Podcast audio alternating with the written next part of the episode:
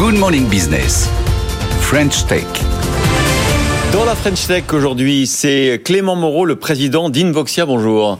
Bonjour. Alors on vous connaît pour vos trackers, notamment euh, sur euh, les véhicules, les, voitures, les, vélos, euh, qui permettent effectivement, notamment vis-à-vis de son assureur ou même pour des raisons personnelles, de retrouver un véhicule qui est perdu ou, volé vous avez, lancé, aussi une gamme pour euh, les animaux qui permet non seulement de les traquer, mais en plus de suivre leur santé. Et c'est là où, l'IA intervient, car vous nous avez lancé ce matin, c'est pour ça qu'on vous a invité, on fait deux invités IA ce matin, euh, que vous avez choisi Mistral AI, la start-up française, pour euh, vous aider à analyser les, données recueillies auprès des animaux plus tôt et gérer leur maître du coup d'adapter le comportement de l'animal à sa santé, plutôt que Open AI et ChatGPT. Alors ce choix de Mistral AI, expliquez-nous comment vous l'avez fait. Alors déjà, ces, ces produits sont, sont, la troisième génération euh, de produits euh, spécialisés animaux que nous sortons. Euh, ce qui fait que nous avons des, beaucoup de données en fait qui viennent des premières générations et qui nous ont permis de fabriquer les modèles d'intelligence artificielle qu'on utilise dans les produits. Nous, on utilise l'intelligence artificielle dans le collier, dans l'objet, pour faire du traitement du signal, pour récupérer le rythme cardiaque, le rythme respiratoire des animaux, puisque au-delà d'être un collier qui suit par GPS, c'est aussi un collier qui suit des données de santé. On est capable d'extraire le rythme cardiaque, le rythme respiratoire et même de trouver un certain nombre de maladies euh, dans les chiens euh, aujourd'hui qui portent le collier. Et ensuite, on utilise ces données et c'est là que Mistral AI intervient. On utilise ces données pour les présenter de la manière la plus euh, facile à lire pour le client. Et nous, on a pensé que hum, plutôt que des données, des dashboards, des chiffres, des choses comme ça qui peuvent être un peu compliquées, ça nous plaît à nous les ingénieurs, mais peut-être que ça plaît pas à tout le monde.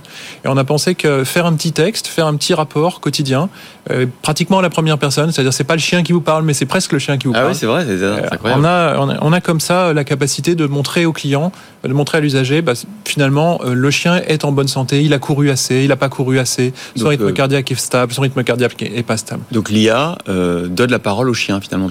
Donc l'IA en fait nous permet, alors peut-être pas de donner la parole, mais en tout cas nous permet de communiquer simplement vers le client pour qu'il puisse euh, bah, comprendre son chien. Puisqu'en fait, qu'est-ce qu'on veut avec ces objets? On veut mieux comprendre nos animaux. C'est une, une, sorte de montre connectée pour, euh, pour, votre, euh, pour votre animal, pour votre chien.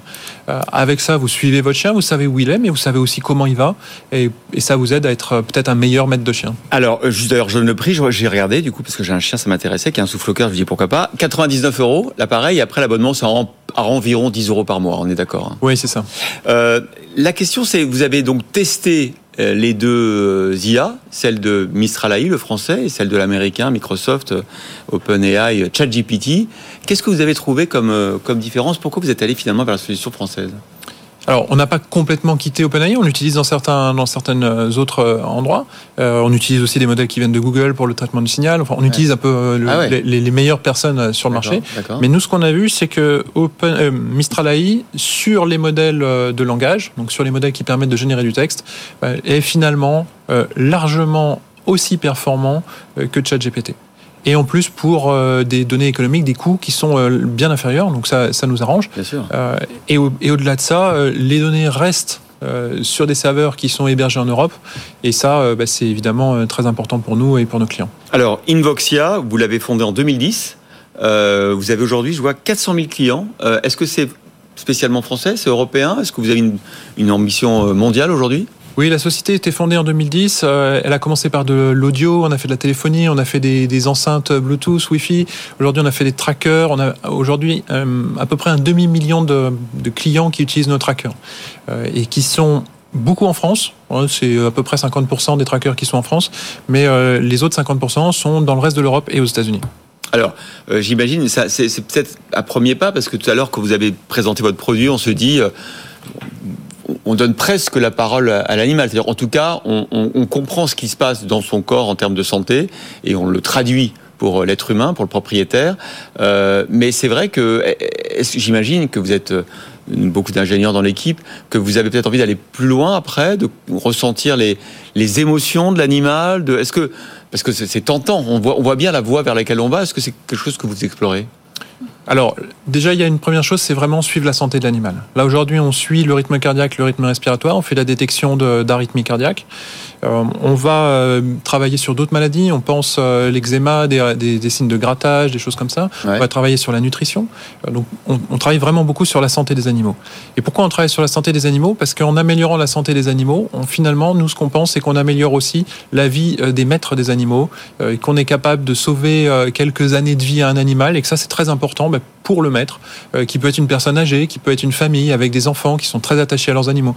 Et tout ça, c'est vraiment, vraiment participer à la vie des familles et des, personnes. Ce qui va être important, c'est l'interface, c'est-à-dire effectivement, euh, quel est le, le d'abord, euh, est-ce que c'est pas ça prend pas trop de temps à surveiller cet animal et puis ensuite euh, effectivement quel est, comment vous faites chaque jour le bilan de santé de l'animal. Mais c'est là que l'AI est importante. C'est-à-dire que si, si moi je vous propose un dashboard avec 50 chiffres, vous allez arrêter d'utiliser le produit. C'est presque c'est presque finalement plus parce que il y a peu d'êtres humains qui ont des montres connectées qui leur permettent d'avoir un, suivi quotidien de, leur santé. Vous faites ça pour les chiens. Euh, vous n'avez pas envie de détendre ça à la, à la, santé humaine? Est-ce que vous avez Apple avec sa montre connectée ou d'autres? Est-ce que vous travaillez aussi avec des, constructeurs d'objets connectés pour les humains ou vous voulez rester sur l'animal? Alors aujourd'hui, on est vraiment sur les animaux. Euh, pour l'entreprise, c'est déjà, déjà un gros challenge. Euh, donc aujourd'hui, on se concentre vraiment sur les animaux et on laisse les humains à d'autres sociétés.